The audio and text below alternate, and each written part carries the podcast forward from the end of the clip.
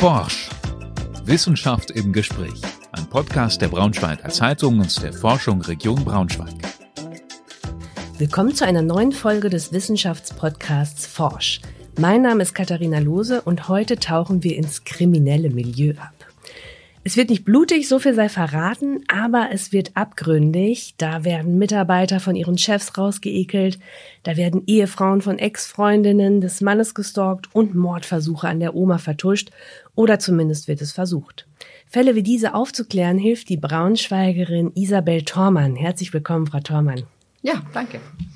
Frau Thormann, Ihre Arbeit ist tatsächlich Tatortarbeit, aber das kann man sich nicht vorstellen wie in so einem Sonntagabend-Krimi, sondern Ihr Tatort ist der Satzbau. Das sind Texte wie Briefe oder Verträge. Sie sind Sachverständige für forensische Linguistik, die einzige öffentlich bestellte und vereidigte in Deutschland. Was kann man sich genau darunter vorstellen? Also äh, das sind ja zwei Fragen. Einmal, was ist forensische Linguistik und dann die Sache mit dem öffentlich bestellt und vereidigt. Ne? Mhm. Möchten Sie beides wissen. Forensische Linguistik ist ein Teilbereich der forensischen Methoden. Also Forensik alleine bedeutet ja, man befasst sich mit Straftaten. Mhm.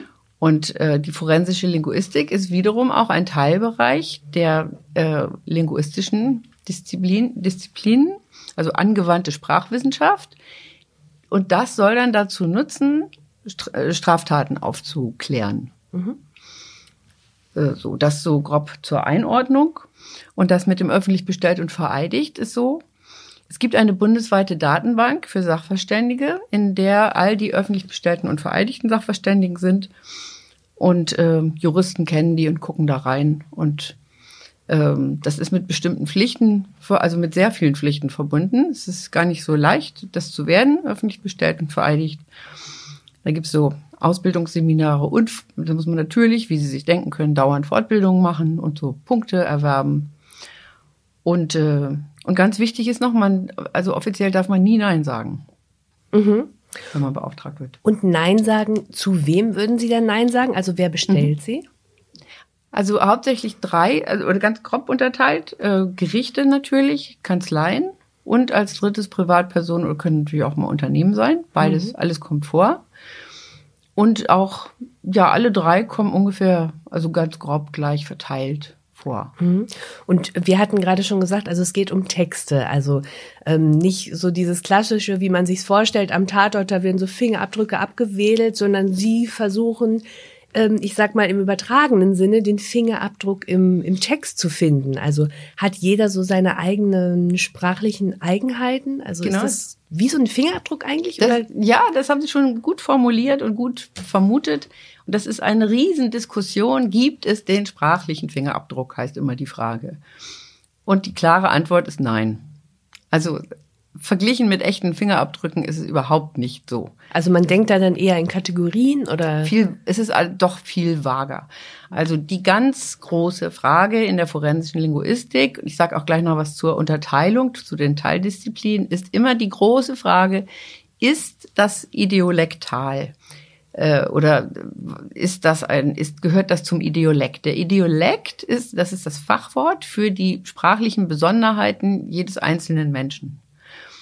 Das, darüber sind sich Leute manchmal gar nicht so bewusst oder dessen sind sich nicht bewusst.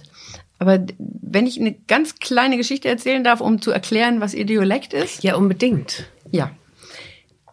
Stellen Sie sich vor, äh, jemand behauptet, angenommen, äh, Arbeitgeber oder irgendjemand anders behauptet, sie hätten irgendwas Schlimmes geschrieben, irgendeinen Text indem sie jemanden beleidigen oder bedrohen oder jemanden bei wem anders schlecht machen oder so. Und sie wissen genau, das haben sie nicht getan. Mhm. Das weiß man ja selbst, was man mhm. so getan hat. Ne? Mhm.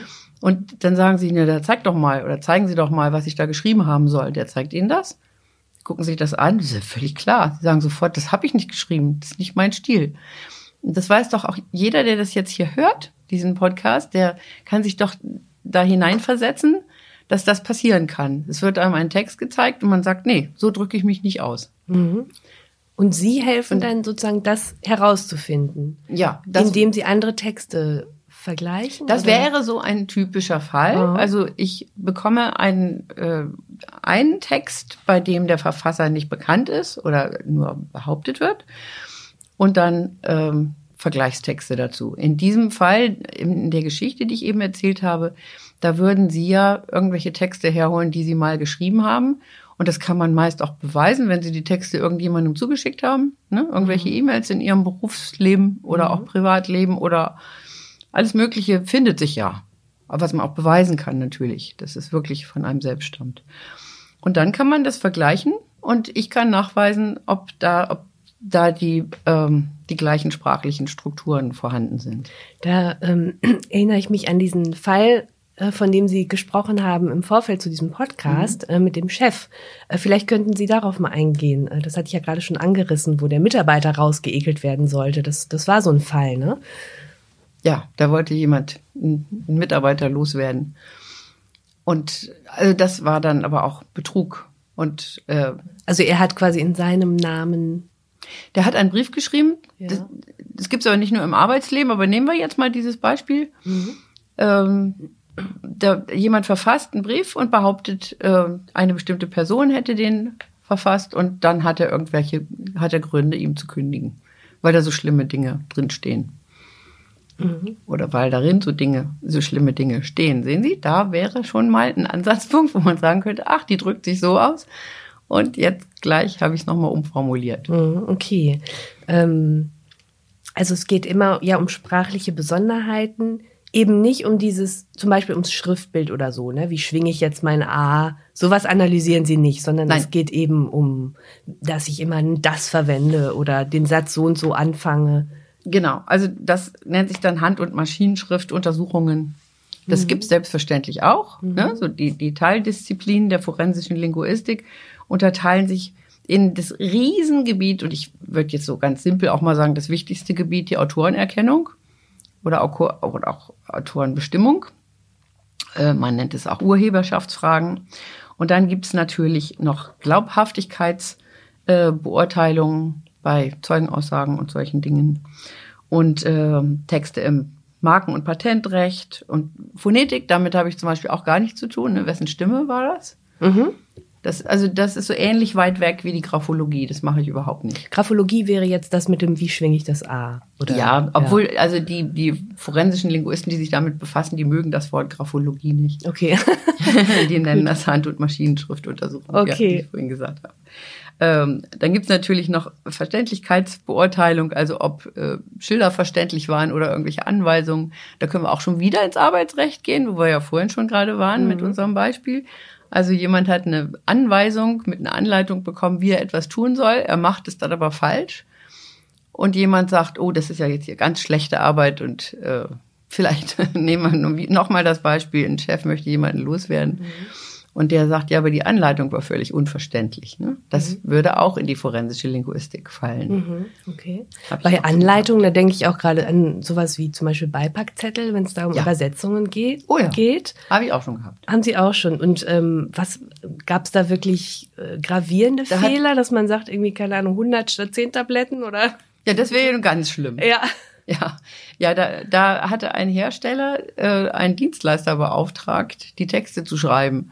Und dann stellte sich später raus, der Dienstleister hatte noch nie Beipackzettel verfasst. Mhm. Also, äh, und das, das war einfach äh, schlecht verständlich. Also nicht mit der notwendigen Sorgfalt da. In meinem speziellen Fall war es aber Nahrungsergänzungsmittel und nicht Medikamente, sonst kann das ja richtig lebensgefährlich werden. Mhm. Ähm, was ich auch äh, spannend fand, diesen Fall, vielleicht können Sie darauf mal eingehen ich hatte verstanden, dass das auch so ein besonderer Fall für Sie war, diesen Oma-Würger, den ich vorhin schon angedeutet ja. hatte. Ähm, vielleicht könnten Sie dem mal schildern, was da passiert ist? Ja, mache ich. Also Sie haben mich ja überhaupt im Vorfeld gefragt, was mir nahe geht. Genau, äh, und, auf jeden Fall. Mhm. Was ich ja, aufregend finde, was mir keine Ruhe lässt, auch danach, also wo man vielleicht nicht so einfach dann einschlafen kann, wenn man sich damit befasst hat am Tag. Äh, dies ist eins von zwei Fällen, die mich sehr aufregen. Es sind immer Dinge, die aus Neid und aus Geldgier passieren. Ne? Mhm. Und das hier war der Fall von Geldgier. Und auch die Frage eben, wie weit Menschen gehen. Ja, da hat ein Enkel tatsächlich seine Oma gewirkt. In einem Altersheim, in dem die wohnte. Sie sollte, er hatte, später stellte sich raus, er hatte sie schon, er hatte schon Texte gefälscht von ihr und das sollte dazu führen, dass er bestimmte Immobilien erbt. Mhm wenn die dann mal stirbt. Und nun sollte sie dann auch noch andere Texte unterschreiben. Der war, war dann auch sehr kreativ, sehr, also ganz, ganz schrecklich. Hat sich sehr viel ausgedacht und hätte dann, wenn das alles geklappt hätte, auch wäre wär an sehr viel Geld gekommen und Immobilien. Äh, war aber dann doch ein bisschen blöd. In dem Altersheim waren Kameras und es wurde aufgezeichnet und die Oma wurde gerettet. Die haben das gesehen, wie die Oma gewirkt wurde. Ja, auch quasi. zum Glück haben die da auf die Kameras, auf die, auf die Bildschirme geguckt. Ja. Und also die wollte einfach nicht mitmachen. Ja, und genau, da, so. okay. Und im Vorfeld, was hatte er da gefällt? Irgendwelche Briefe oder tatsächlich sowas wie ein Testament? Nee, du, äh, ja, verschiedene, Brie- also das habe ich öfter bei so Erbschaftssachen, dass äh, derjenige, der erben möchte, Briefe fälscht, sich ausdenkt und so tut, als hätte der, der, der Erblasser, nennt man den ja, geschrieben, ja, der, was weiß ich, der, der Paul oder Thomas, das ist ja mein Lieblingsenkel oder mein Lieblingsneffe und der kriegt, und der war immer so lieb zu mir und der soll diese Immobilie und jene und das und das bekommen. Und also mit offiziell mit Testamenten ist ja nicht so leicht, ne? Das die äh, werden ja beim Notar gemacht und beim Gericht hinterlegt. Das sind immer so Schreiben oder Tagebücher hatte ich gefälschte Tagebücher, die dann das ist fast ein bisschen wie bei den Hitler-Tagebüchern. Okay. Gefälschte Tagebücher, die dann jemand vorlegt. Ja. Und da geht's aber bei den Hitler-Tagebüchern, da ging's ja auch um Material, ne? Um, um Papier. Und hier um alte, altes Eben. Papier und Ob- alte Tinte und so. weil das so lange her war mit Hitler. Hier geht's ja, äh, spielt ja sowas keine Rolle, sondern äh, da geht's ja wirklich nur, und das, darauf wollten Sie ja auch vorhin hinaus, tut mir leid, hab ich, bin ich nicht drauf eingegangen, ähm, auf den Satzbau. Und äh, Sie hätten ja auch erwähnt, also ob jemand das mit SS oder mit S schreibt. Und es gibt auch so, äh, so bestimmte Falschannahmen von Leuten, die man, die sich durch den ganzen Text ziehen. Also zum Beispiel so ein Tagebuch, wie ich es vorhin erwähnt hatte, hat ja dann oft äh, sehr viele Seiten, damit es glaub, geglaubt wird, dass es von dem Erblasser wäre. Und ähm, da kann man dann schon so Muster und Strukturen feststellen. Ne? Also es gibt Leute, die äh, unheimlich viele Sätze mit dem Wort S anfangen. Und zwar mit der Strategie, dass der Satz nicht mit das anfängt. Ich sage gleich ein paar Beispiele. Ähm, das Pro also die Frage, ob man das Wort das mit einem S oder mit zwei S schreibt, das Problem haben ja viele. Die Frage stellen sich viele. Ne? So, viele Leute wissen es, wenn es in der Mitte des Satzes vorkommt. Also, ich sage jetzt mal einen Beispielsatz. Äh, es stört mich, dass er immer das und das tut. Ja, da wissen die meisten Leute, da kommt ein Komma und dann kommt das mit zwei S, ne? In der Mitte. Wenn es aber andersrum wäre, dass er das immer so tut und das immer das und das tut, egal, Komma stört mich, da haben sie ein Problem. Da sagen Ob man es jetzt mit einem S oder zwei. wenn es das erste Wort im Satz ist, das das, schreibt man das jetzt mit einem S oder mit zwei S? Aber dann formulieren die einfach die Sätze um, so dass er mit S, also S stört mich das oder es ist erstaunlich oder es ist doch so oder es wurde beobachtet und so weiter. Da gibt es unheimlich viele Formulierungen, damit dieses das weiter nach hinten wandert. Und so, solche Strukturen kann man feststellen. Wie viele Vergleiche brauchen Sie eigentlich? Also reicht da schon ein, zwei Schriftstücke, die man vergleicht, oder muss es mehr? Möglichst viel. Ja. Also es ist auch, es ist gerade jetzt in den letzten Jahren vorgekommen, dass ich Gutachten schreiben würde, und das waren Aufträge von Gerichten, und da habe ich dann gesagt, eigentlich ist das zu wenig Material. Also man sagt dann immer, die Befunde sind nicht belastbar. Okay. Ja. Und ja, wenn so ein Gericht sagt, bitte machen Sie es trotzdem, dann mache ich das. Aber ungern. Aber einem anderen Auftraggeber würde ich sagen, äh, Ihre Chancen vor Gericht sind auch ganz schlecht, weil ich in das Gutachten reinschreiben muss. Die Grundlage, Befunde sind ja. nicht belastbar. Es ist zu wenig.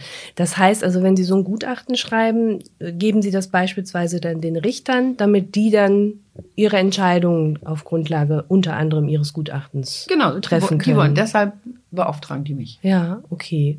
Und die, also ich glaube, das ist noch ganz, tut mir leid, soll ich eben noch eins dazu fügen? Ja. Es ist ganz interessant, ähm, die, wie die Gutachtenfrage formuliert ist. Manchmal kommt es auch vor, dass wir die nochmal umformulieren. Also oft ist ein Richter ist, also Richter sind Juristen und die befassen sich ganz viel mit Sprache und die sind da sozusagen schon vorgebildet und also äh, die sind da ja schon selbst ganz gut. Aber wenn man sich genauer mit so einer Aufgabe befasst, dann stellt man immer erst, meist erst bei der Arbeit fest, wie die Gutachtenfrage eigentlich genau lauten müsste.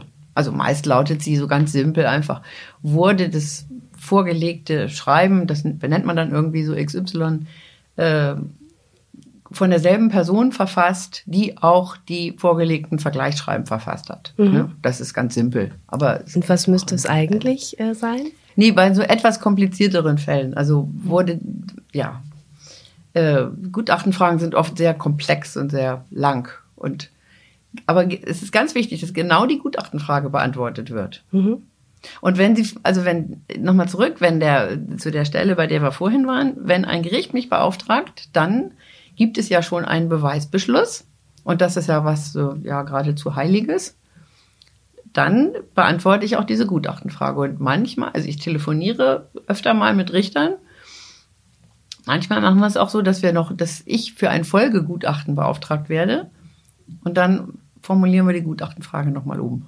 Aber was war denn das Problem? Also, dass sie zu komplex äh, oder zu einfach formuliert ist oder zu ungenau? Alles Mögliche. Ja. okay. Da gibt es unheimlich viele Varianten bei mhm. diesen Gutachtenfragen. Okay. Auch äh, ein, einen Fall haben wir jetzt noch gar nicht erwähnt. Auslegung von Vereinbarungen. Also äh, da gibt es auch unheimlich viele Grenzfälle, wo man sagen will, das ist nun jetzt aber eine juristische Frage und nicht eine linguistische. Aber manchmal äh, beauftragen mich Gerichte eben auch mit sowas. Und dann, ja, wenn sie es unbedingt wollen, dann mache ich das auch. Also ob bei einer Vereinbarung über den Bau äh, einer Wohnung oder eines Hauses, einer Wohnung zum Beispiel die Wohnflächenverordnung zugrunde gelegt wurde. Aber wie kann man das denn in der Sprache denn feststellen? Also wenn Leute sich in Vereinbarungen unklar ausdrücken oder mhm. wenn es wieder, das ist auch oft, wenn es widersprüchliche Aussagen gibt, ne? Mhm. Wenn eine Vereinbarung lang ist mhm. und Satz zwei und Satz sieben äh, schließen sich gegenseitig aus oder widersprechen sich. Mhm. Bei dem einen heißt es ja, die Wohnflächenverordnung wird zugrunde gelegt, beim anderen wieder nicht und dann gibt's Streit. Aber viel interessanter sind eigentlich diese Autoren. Äh, Erkennung und Bestimmung. Das ist ja ein kleiner Unterschied, ein kleiner Schritt dazwischen. Ne? Erst erkennen, mhm. also Untersuchungen machen an Texten, um den Autor zu erkennen, mit dem, was ich vorhin gesagt habe, Ideolekt herausarbeiten oder den Ideolekt identifizieren, also die sprachlichen Besonderheiten dieses einen Menschen und danach das Ganze darlegen. Also dann ein und einer Person zuordnen dann ja. oder ja, das wäre dann das Bestimmen. Und dann noch genau. Ja. Und, und dann dieses, dieses Darlegen, also dann ein Gutachten schreiben, das sind zwei völlig getrennte Schritte. Das, das ist etwas, was Leute oft nicht so sehen. Also Sie sehen im ersten Schritt erstmal einfach nur die Texte mhm. und dann schauen Sie, okay, stimmt das irgendwie überein oder mit, und dann im zweiten Schritt, mit wem könnte das übereinstimmen? Von der Person. Nee, her. die, die Frage ist, ja. Äh, also nehmen wir mal zwei völlig verschiedene Ausgangspunkte. Der eine Fall ist, wie ich es vorhin gesagt hatte, was unheimlich oft vorkommt, man hat ein Schreiben, nehmen wir mal an, eine Bedrohung oder Erpressungsversuch mhm. oder so. Ähm, und man hat einen Verdächtigen und hat schon Texte beschafft, die wirklich von, von, diesem, von dieser verdächtigen Person verfasst wurden. Mhm. Und ich soll nur feststellen, ob die Vermutung stimmt, ob diese Hypothese stimmt. Ob der eine Text, diese Bedrohung, auch von demjenigen genau. ist. Genau. Mhm. Ja. Oder, was natürlich dann meist noch viel schwieriger ist, habe ich auch schon gehabt, man, wir haben wieder einen anonymen Text von jemandem, der nicht erkannt werden will. Da hatte ich mal einen spektakulären Fall aus einer Chemiefabrik. Da hat jemand gedroht, er würde die ganze Chemiefabrik hochgehen lassen, wenn nicht äh, gemacht wird, was er wollte. Aha. Und das ist ganz leicht für einen Mitarbeiter in einer Chemiefabrik, wenn der weiß, wo man was machen kann. Also mhm. nicht Chemiefabrik hochgehen zu lassen. Ne? Und die hatten in dem Fall sechs Verdächtige. Und dann, das ist ein bisschen andere Lage, ein bisschen anderer Ausgangspunkt. Und dann ging es darum festzustellen, welche von den sechs Personen oder auch eventuell keine von den sechs Personen dieselbe Und was Person jemand ist von den sechs? Ja, in dem Ausnahmefall habe ich auch mal äh, noch ein paar Mitarbeiter dazu genommen, sonst mache ich immer alles alleine. Okay, und also weil es sehr umfangreich war. Ja, und, und sehr eilig. Okay, ja, klar, das glaube ich. Ja, da Wie sicher sind Sie sich denn da? Also da, ja. da geht's ja wirklich um ganz, also haarige Situationen, die wirklich brenzlig werden können. Ne? Ja, also in dem Fall war es die Geschäftsführung von der Chemiefabrik natürlich, die mich beauftragt hat. Mhm. Ne? Also da mal nicht, äh, nicht eine offizielle Stelle. Und ähm, ja, denen sage ich dann, wie, wie immer ich das für sinnvoll halte, wie sicher ich mir bin. Aber bei Gutachten vor Gericht gibt es genaue Stufen, also mit, mit sehr hoher Wahrscheinlichkeit, mit hoher Wahrscheinlichkeit, mit wahrscheinlich und so weiter. Ähm, es gibt auch Gutachter und Sachverständige, die, also andere, ne, und die nicht öffentlich bestellt und vereidigt sind, die, die, die, die geben so Prozentwerte an, die sagen also mit, mit einer Wahrscheinlichkeit von 97,5 Prozent ist das dieselbe Person gewesen. Ehrlich gesagt halte ich das für. Wie kommt man albern. auf diese 0,5 und irgendwie diese Prozentzahl? Das freut mich, ne? dass Sie das jetzt genau fragen, weil das jetzt könnten wir, wenn es Ihnen recht ist, zu einem anderen sehr wichtigen Thema noch kommen. Diese Vorgehensweise bei der Autorenerkennung und Bestimmung ähm, ist unterteilt in zwei Arten von Verfahren. Man nennt die Erzählen Sie mir erst noch kurz, wie sicher Sie sich bei den Chemieleuten waren. Der hat es dann zugegeben. Ich war mir Okay. relativ sicher. Gut. Mhm. Ja. Ich Okay. habe gesagt, ich bin mir ziemlich, also nicht ganz, ganz sicher, sondern relativ sicher. Und ähm, dann haben die da eben weitergemacht und hatten da hochkarätige Psychologen auch und äh, dort, das war am Rhein. Darum, die sehen mich, jetzt zeige ich immer so, äh, Okay, gut. Und dann, genau, wieder zurück zu dem, was Sie ja, sagen. aber wir, wir bleiben bei, bei dem Sichersein. Sie hatten mich ja eben vorhin gefragt, äh, eben gerade gefragt, äh, wie man das ausdrückt, dieses Ja. mehr oder weniger sicher sein. Und äh, dann hatte ich eben gesagt, man unterscheidet zwischen quantitativen und qualitativen Methoden. Quantitative können sich auch alle äh, Hörer vorstellen, ist was mit Statistik und mit Zählen. Hm? Da werden Texte ausgewertet in allen möglichen Hinsichten, wie, wie lang die Sätze sind, wie viele Wörter, wie viele Silben, wie viele Buchstaben, wie oft kommt das Wort den vor in einem Text, äh, wie oft kommt, kann man, also da gibt's tolle Software, auch Freeware, also darum versuchen sich auch relativ viele Leute an sowas. Äh, Aber das genügt natürlich nicht. Aber nur, also das heißt, nur weil ich jetzt besonders oft, nur weil ich äh, verwende in einem Text, Ja. könnte man mich dann identifizieren. Also weil ich das ständig verwende, oder? Es so gibt. Leute, die sowas behaupten und Ja. die, die sagen, ja, jetzt haben wir sie schon überführt, was natürlich Unsinn ist. Also Mhm. man muss die qualitativen Verfahren schon auch noch dazu holen. Also man, genau, es ist ein Schritt Genau. auf der auf Und ich Weg. verwende das, also besser ist eigentlich noch andersrum. Erst gucken, welche Strukturen sind eventuell sogar schon aufgefallen beim ein, zwei, dreimaligen Durchlesen. Und, und daraufhin dann quantitative Verfahren äh, anwenden. Also ich, ich verwende die selbstverständlich auch. Ich verwende auch Software und sage zu der Software, jetzt zeig mir doch mal den Text so aufbereitet, dass alle Wörter äh, das oder Erfolg ist immer ganz interessant, wegen des Verbs erfolgen. Ne? Das, das führt immer zum Nominalstil. Äh, darum sage ich nicht das Substantiv Erfolg, ne? sondern Ja. das Verb Erfolg ohne Endung, damit erfolgt äh, so weiter Erfolge auch mit vorkommt. Ähm, liste mir doch mal alle Sätze so auf, die das Wort Erfolg drin haben. Und dann sehe ich also den Kontext links und rechts und so. Jetzt würde ich aber gerne mal zurückkommen zu diesen Prozentangaben. Da waren wir ja vorhin. Ne? Und äh, an der Stelle war ich abgewogen und hatte gesagt, jetzt würde ich Ihnen gerne was erzählen über quantitative und qualitative Verfahren. Bei den Ergebnissen der quantitativen Verfahren, da hat man natürlich unheimlich viele Möglichkeiten, äh, das Ergebnis ganz toll grafisch darzustellen.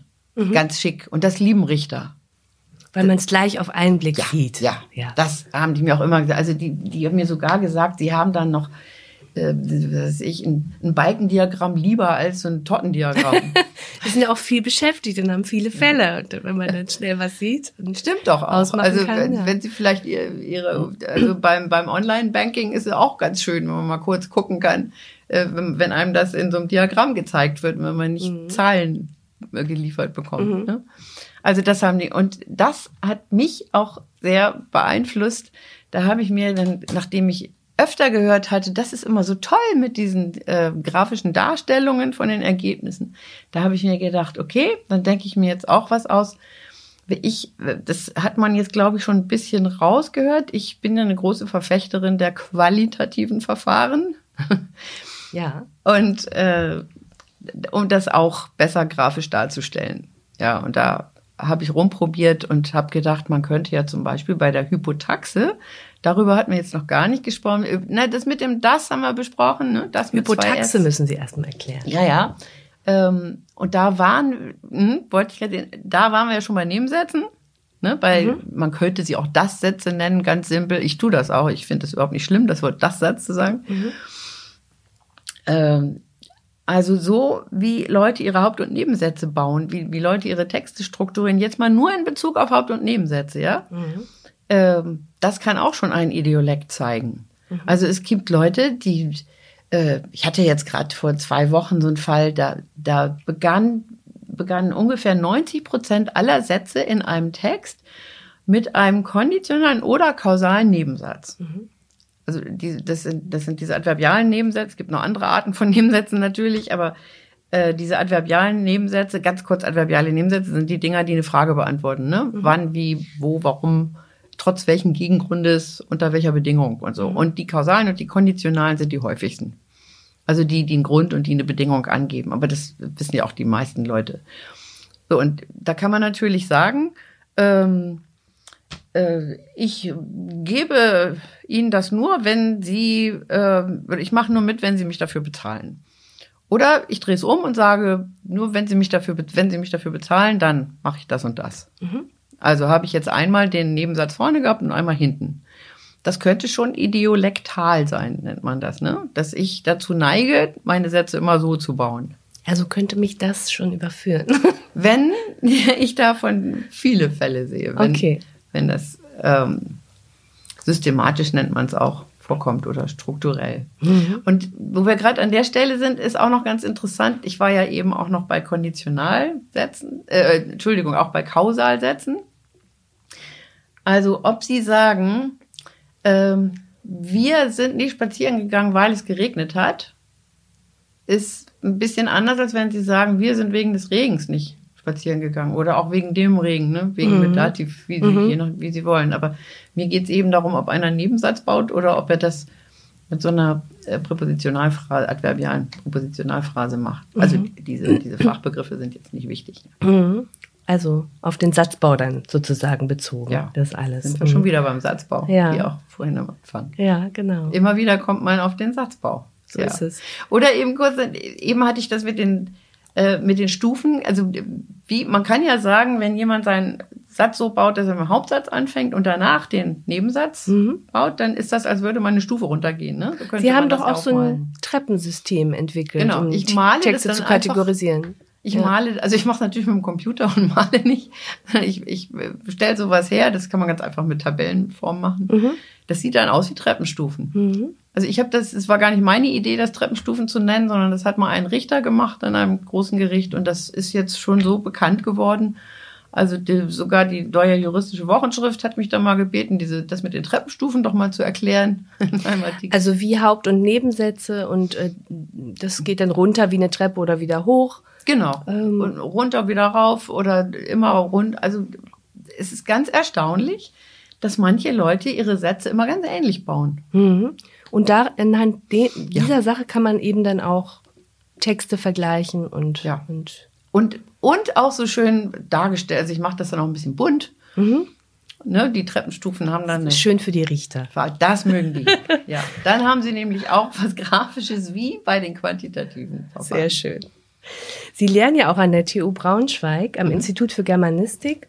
Kann man mit dieser Ausbildung jetzt eigentlich auch Sachverständige für forensische Linguistik werden oder welchen Weg muss man einschlagen, wenn man das Gleiche machen möchte, wie Sie das Also tun? nehmen wir mal einfach zum Spaß. Ich finde die Vorstellung ganz lustig. Sie, ganz lustig. Sie haben ja einen prima Job, aber mal angenommen, Sie möchten forensische Linguistin werden.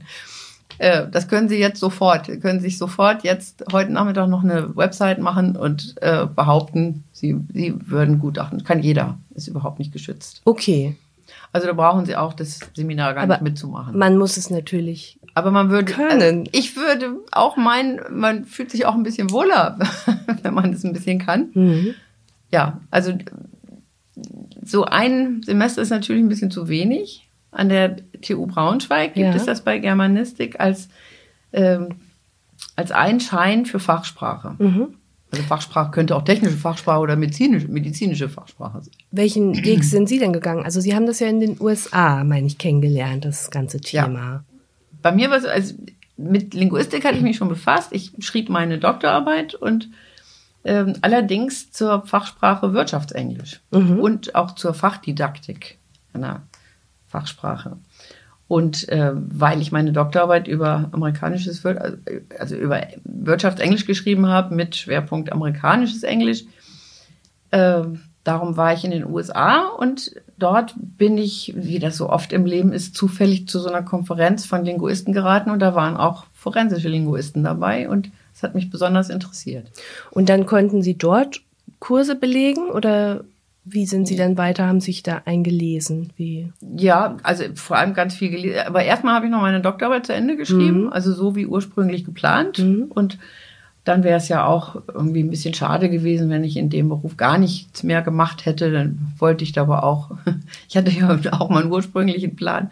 Dann habe ich da schon noch ziemlich viel gemacht mit der Fachdidaktik Englisch. Mhm. Nebenbei hatte ich auch immer noch ein Übersetzungsbüro spezialisiert auf juristische und Wirtschaftstexte weil, also, weil ich auch Wirtschaftswissenschaften studiert habe noch. Und äh, das hat, also die Sache mit der forensischen Linguistik hat mich aber nicht in Ruhe gelassen. Ich habe, ich bin dann immer in Kontakt geblieben mit den Linguisten in Amerika. Also war dann auch, also insgesamt war ich mal drei Jahre da, aber dann natürlich, wie man sich denken kann, auch öfter noch mal kurz. Mhm. Und äh, naja, als es dann äh, E-Mail und Internet gab, da war es ja ein bisschen einfacher, in Kontakt zu bleiben. Und äh, diese ganze äh, Disziplin ist ja relativ jung.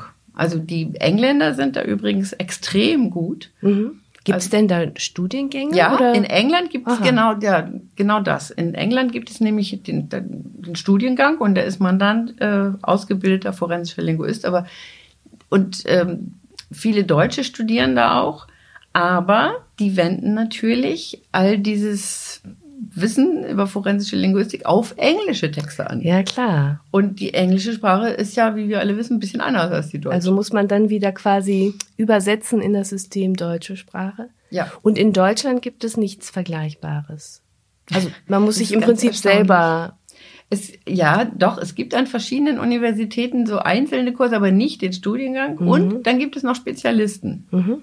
Also Spezialisten für Phonetik zum Beispiel gibt es ganz viele und für Computerlinguistik mhm. gibt es viele. Also zum Beispiel die Ruhr-Universität Bochum, die ist da bekannt. Und dann Universität Regensburg, Heidelberg, Mainz machen selbst, die machen sowieso ganz viel Sprachliches. Ne? Äh, Hamburg ist noch dabei, Tübingen. Äh, täte mir leid, wenn ich jetzt jemanden vergessen hätte, aber das sind die, die ich ein paar Beispiele genannt. nee, die immer mal so vorkommen, wenn, wenn jemand. Aber, aber es ist einfach nirgends in Deutschland ein kompletter Studiengang, der forensische Linguistik heißen würde. Und in Braunschweig ist es eben das eine Semester. Und äh, ich glaube, ich kann sagen, also unsere Studierenden sind äh, ziemlich begeistert. Die sind auch prima Studierende, die machen immer super mit. Mhm. Und Sie schreiben gerade auch ein Buch, das soll mhm. Tatort Syntax heißen. Ja. Ähm, ist das ähm, auch eher was dann für Leute, die sich mit dem Thema schon auskennen oder kann man das als Einsteiger, so als ganz unbeleckten äh, auch lesen sozusagen? Ja, das freut verstehen mich, vor allem. Das freut mich, dass Sie mich das fragen. Das ist nämlich auch eins der großen Probleme dieses Buches. Ist mir ganz wichtig. Ich schreibe es äh, für Nicht-Linguisten und aber auch für Linguisten. Also es gibt da immer so so so ein Spagat. Ja, es, es gibt immer so Teile äh, die, da, da, das mache ich dann auch optisch deutlich, wo ich zu den Nicht-Linguisten sage, jetzt könnt ihr weghören, jetzt geht's ein bisschen zu tief vielleicht mit lauter Fachausdrücken. Und es gibt auch Stellen, da sage ich zu den Linguisten, jetzt könnt ihr das, das könnt ihr überspringen, jetzt mache ich mal ein bisschen was leichteres für die Nicht-Linguisten, meine Erklärung. So, ah, was okay. ist eigentlich Hypotaxe und so ein Kram, ne? Okay. Mhm. Also die Nicht-Linguisten sind ganz typisch Polizisten und äh, Psychologen, mhm. die so Profiling machen. Mhm. Und äh, wenn ich jetzt in der Reihenfolge sage und Juristen, äh, wer, wird das den Juristen nicht gefallen, weil die ja, wie ich vorhin schon gesagt habe, beruflich sowieso so sehr viel mit Sprache zu tun haben. Also Mhm. die äh, gehören eigentlich nicht so in den großen Topf, so, wo man so simpel sagt, die Nicht-Linguisten. Juristen, die meisten Juristen sind ja so halbe Linguisten. Okay. Und ähm, ab wann kann man das dann lesen? Weil Sie schreiben ja noch dran gerade, oder? Ja, ziemlich bald ist schon. Okay. Ja, schön. Hängt es doch sehr vom Verlag ab. Wie ist das eigentlich privat? Ähm, schreibt man Ihnen noch gern? Oder, oder sind Sie eine gefürchtete Adressatin? Also ich zum Beispiel, ähm, wenn ich jetzt eine Kurznachricht schreibe, ich schreibe alles immer klein und ähm, Interpunktion, naja, nehme ich es da auch nicht so genau, wie ich es jetzt in der Zeitung äh, nehme. Also da würde ich gerne äh, meine Antwort zweiteilen. Erstens mal äh, gibt es ja Register, das ist völlig, ich halte es für ausgesprochen sinnvoll, dass man bei kurzen Nachrichten oder äh, wenn ich mich mit meinem Bruder verabrede an irgendeiner Stelle und der schreibt mir, ich komme fünf Minuten später, dann ist mir völlig egal, wie viel Tippfehler oder was oder wie kurz, oder ob der groß oder klein schreibt. Hauptsache, ich bekomme die Mitteilung. Also Sie gehen das nicht mit ihm nochmal durch. so. Ja, das ist eben, ne, nennt man ja Register. Natürlich ist das, äh, muss das schnell gehen und ich mache auch Tippfehler. Und übrigens schreibe ich in meinem eigenen Tagebuch auch ein bisschen anders, Mhm. so wie es mir passt. Okay. Gut, man hat natürlich, wenn man für verschiedene, im Buch würden sie natürlich anders schreiben, ne? Macht man ja selber, kennt man das von sich auch, wenn man in verschiedenen, Ja, ich schreibe ja Kontexten unheimlich viel schreibt. Texte, die, Mhm. die immer korrekt sein müssen, ne? ja. Weil weil ich ja sonst Machen Sie gerne, gerne wäre. mal Fehler in Ihrem Tagebuch oder so. Nee, da mache ich Sachen anders. Okay. Also da, da schreibe ich zum Beispiel die anderen, da schreibe ich andere groß. Mhm. Oder etwas anderes, weil ich das, da gibt's noch ein paar andere Dinge, die ich besser, auch bei Zusammen- und Auseinanderschreibung. Mhm. Aber äh, da gehe ich auch nicht unbedingt zurück im, also ich schreibe mein Tagebuch meist im Computer, da gehe ich nicht nochmal zurück und korrigiere was, sondern dann geht's einfach klack, klack, klack, klack Einfach weiter. vorwärts. Okay. Und äh, ja, außerdem, äh, so, so ähnlich wie bei anderen Berufen, so bei, bei Ärzten oder äh, weiß ich nicht, wie es Friseuren so, so geht. Äh, ich bin ja, habe ja auch ein Privatleben und äh, möchte dann auch mal nicht auf solche Dinge achten. Klar, natürlich. Okay. Gut. Ähm, Oder Ihnen geht's sicherlich auch so, wenn Sie, Sie, Sie lesen doch auch andere Zeitungen. Ja, na klar. Ja, ja. Aber Sie können wahrscheinlich auch nicht anders, als zu sagen, ach, das hätte ich aber anders geschrieben. Ja, tatsächlich fall, fallen mir dann viele Sachen auch auf, also weil man so einen Blick hat für Kommata oder sowas, wenn da mal was fehlt oder ein Wort falsch geschrieben ist oder doppelt da steht. Bei uns in der Zeitung natürlich auch. Ähm, das ist dann einfach den Blick, den man so hat. Wie Sie dann wahrscheinlich auch den nicht ablegen können, immer Ich- auf Texte gucken, oder? Ja, darf, darf ich Sie kurz dazu nochmal was fragen? Also Journalisten ist doch und Journalistinnen, wir, wir sind da jetzt nicht so pingelig mit dem Gendern, ne, oder? Wir können das, wir, wir äh, meinen beide Geschlechter. Ja, meinen wir. Die, Denen ist es doch unter anderem, immer bei denen, für die, also ein, ein guter Journalist äh, ist doch jemand, der sich vorstellen kann, was ein potenzieller Leser wissen möchte und Mhm. was der so für Fragen hat. Auch wenn sie dem Informationen geben, dann stellen sie sich doch immer vor, ach, jetzt möchte der wahrscheinlich noch das wissen, ne? Und das ja, na klar. Es gibt natürlich Fragen, die man im Kopf hat, die man beantworten muss. Ja. Ja. Ich könnte mir vorstellen, dass Sie andere Zeitungen lesen und sagen, ja, aber da hat doch der Leser jetzt noch die Frage und das wird gar nicht beantwortet. Ohne Frage. Hm. Und das können wir vielleicht in einem anderen Podcast besprechen, wo Sie mich dann interviewen. Ähm, liebe Frau Thormann, herzlichen Dank, dass Sie äh, da waren. Vielen Dank für das Gespräch. Und ähm, ja, wer jetzt noch äh, mehr Lust auf Kriminalfälle bekommen hat, der ähm, kann gerne mal bei unserem anderen Podcast vorbeischauen, unserem Crime-Podcast Tatort Niedersachsen und da mal reinhören. Vielen Dank, Frau Thormann. Ja, ich danke. Das war Forsch, der Wissenschaftspodcast der Braunschweiger Zeitung und Forschung Region Braunschweig.